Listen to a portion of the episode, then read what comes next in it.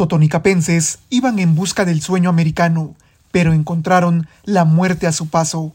Las autoridades mexicanas encontraron 14 cuerpos dentro de una camioneta que se volcó y cayó a un canal de riego en el municipio de Santa María Pesquiría, esto en Nuevo León, México. Tras inspeccionar los cuerpos fueron encontradas las identificaciones que detallaban que algunos eran de origen guatemalteco, por lo que las autoridades empezaron con las diligencias correspondientes. Ante ello, en el departamento de Totonicapán, mediante la gobernación departamental y el Ministerio de Relaciones Exteriores, se está teniendo comunicación con los familiares de los fallecidos y así realizar la repatriación de los cuerpos.